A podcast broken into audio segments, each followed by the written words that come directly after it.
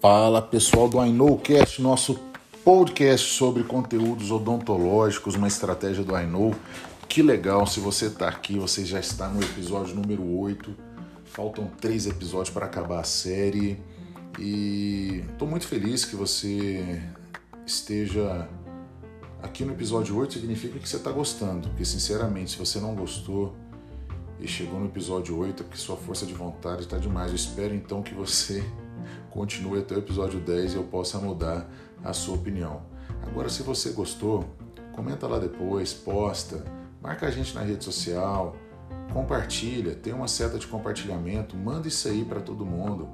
Quase todo mundo hoje tem acesso a um Spotify, um iTunes ou outros canais de compartilhamento de áudio. A gente está por aí. Joga isso na rede, vamos compartilhar.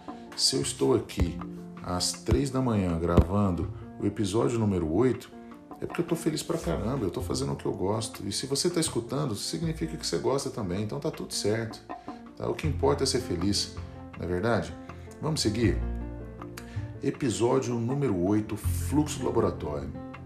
Um dos grandes segredos para um dentista trabalhar bem com cerâmica é ele entender o fluxo do laboratório. Você não precisa ser o ceramista, você não precisa ser o protético.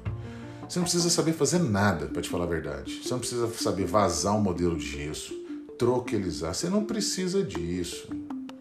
Existem ótimos dentistas que trabalham super bem com cerâmica e que não lembram a última vez que vazou um modelo de gesso.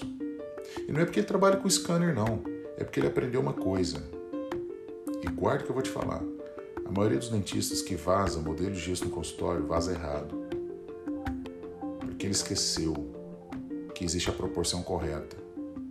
Existe a necessidade de uma balança para que você meça a quantidade correta de gesso com a proporção de água. Não use o equipamento certo para vazar. Não use o dispositivo correto para troquelizar. Pelo amor de Deus, gente. Não, façam isso. A moldagem hoje com silicone permite você colocar um molde numa caixa de correio e entregar para qualquer lugar do Brasil. E outra, Existem aplicativos hoje que você escaneia e pelo aplicativo ele já localiza para você qual protético vai conseguir te entregar no prazo e no preço que você quer pagar. Guarda o nome desse aplicativo, chama UD Lab. U de uva, D de dado, Lab de laboratório. UD Lab. Fantástica estratégia. Pioneiro. Você escaneia você pode escanear um modelo de gesso vazado no laboratório. Você pode escanear o, a boca do paciente e enviar através do aplicativo. Você sobe o arquivo STL no aplicativo e o aplicativo já te localiza é, geograficamente e te fala quais laboratórios estão disponíveis para te entregar isso aí, igual um, um aplicativo de, de, de deslocamento, igual um Uber, igual um aplicativo de hospedagem. É, você, você seleciona o laboratório e os laboratórios são avaliados pelos dentistas, pelos usuários. Então existe avaliação ali aberta para você. Você também está sendo avaliado pelo próprio laboratório. Ele já sabe disso. Porque quando você vai pegar um Uber, o Uber já sabe quem é você pela avaliação das suas experiências anteriores. E você também já sabe qual é a avaliação do Uber, pela experiência de anterior dos outros usuários. O UdLab é assim. O mundo mudou, gente. Isso é bom demais, porque nós temos menos contaminação, nós temos menos distorção, nós temos menos influência de erros. Tá? É, eu, para quem já me conhece, quem não me conhece vai conhecer agora, a galera que faz curso comigo, que trabalha comigo, os laboratórios trabalham comigo, eu gosto do silicone e do scanner. Eu sou dos dois. Eu não sou da bandeira hashtag 100% lá ou cá, não tem nada a ver isso aí. Tá? O que importa é você trabalhar onde você tem segurança. Isso é um ponto importante.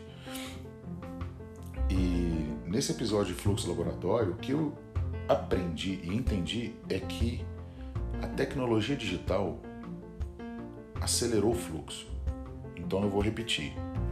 O fluxo digital melhorou a qualidade de vida do ceramista, do protético e acelerou o trabalho, melhorou a qualidade de vida de todo mundo, porque eu entrego o trabalho mais rápido hoje para o meu paciente.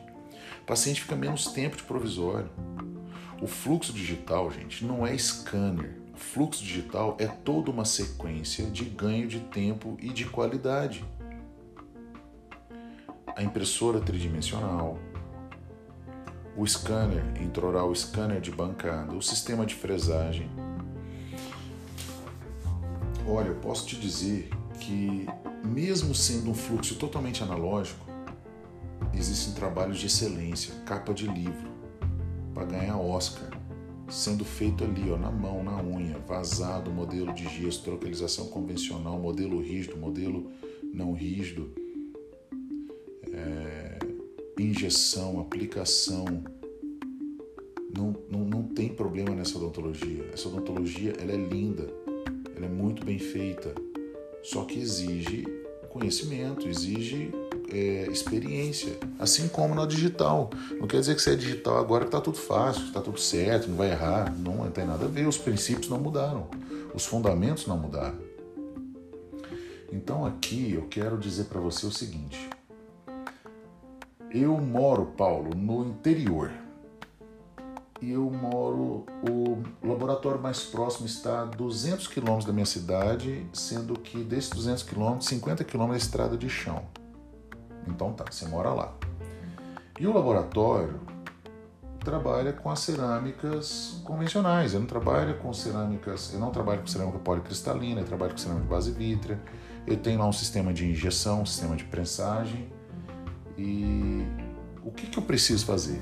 Vou te falar o que, que você precisa fazer. Desmarcar um turno, desmarcar tipo assim uma sexta-feira à tarde, fechar o seu consultório às 11h30, ir lá pro laboratório desse cara, desse colega, e ficar lá a sexta-feira inteira. Se puder passar o sábado lá também, você passa. Para você entender como é o fluxo do laboratório que você está contratando.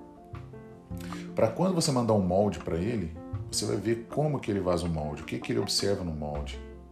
Depois, no modelo de gesso, como que ele avalia a qualidade do preparo, o que, que ele reprova, o que, que ele aprova. Depois, como que ele aplica, como que ele reconstrói, como que ele injeta, como que ele cria o padrão da injeção, como que ele remove, como que ele desinclui, o acabamento, ele vai mostrar para você aonde, se de preferência, e se ele estiver fazendo um trabalho seu, ele já te fala aqui, ó, aqui, doutora, se você puder tirar aqui para mim é melhor, se puder, se você pudesse não fazer isso aqui é melhor, etc. É o melhor exercício para o dentista. Você quer ficar bom de cerâmica, cara? Vai o laboratório. Agora, se o laboratório não acha legal você ali, esse laboratório não merece trabalhar com você. Se o cara já entorta o nariz, o cara não gosta que você fica ali, esquece, cara.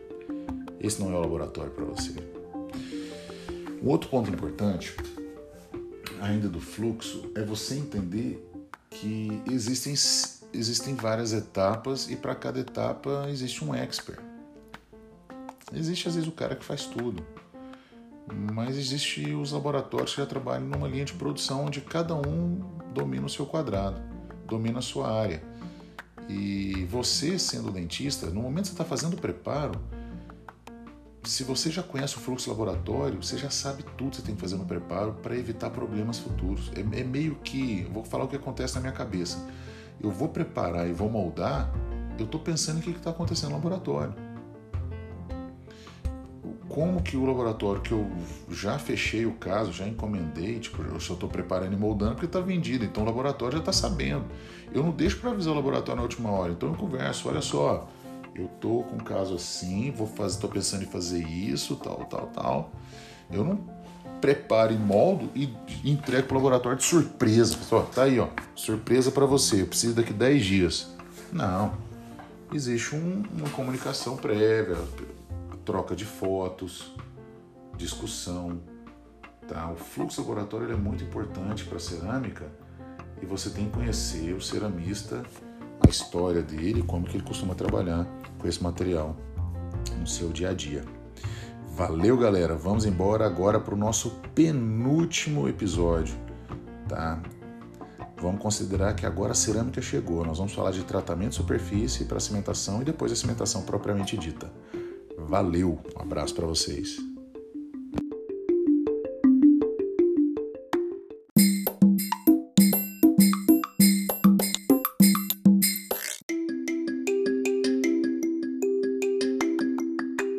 Fala aí pessoal, tudo bem? Quem está falando é o Paulo Vinícius e é um prazer ter você aqui no I mais uma estratégia de divulgação do conhecimento no padrão I. Seja muito bem-vindo e curta bastante essa dica, essa sugestão que está aí para você.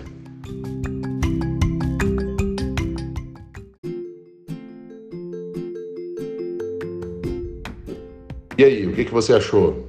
Gostou da nossa ideia? Gostou do conteúdo? Gostou da estratégia? Se sim, compartilhe aí essa ideia que o nosso princípio é, acima de tudo, propagar o conhecimento no padrão I Know. Um grande abraço e até a próxima.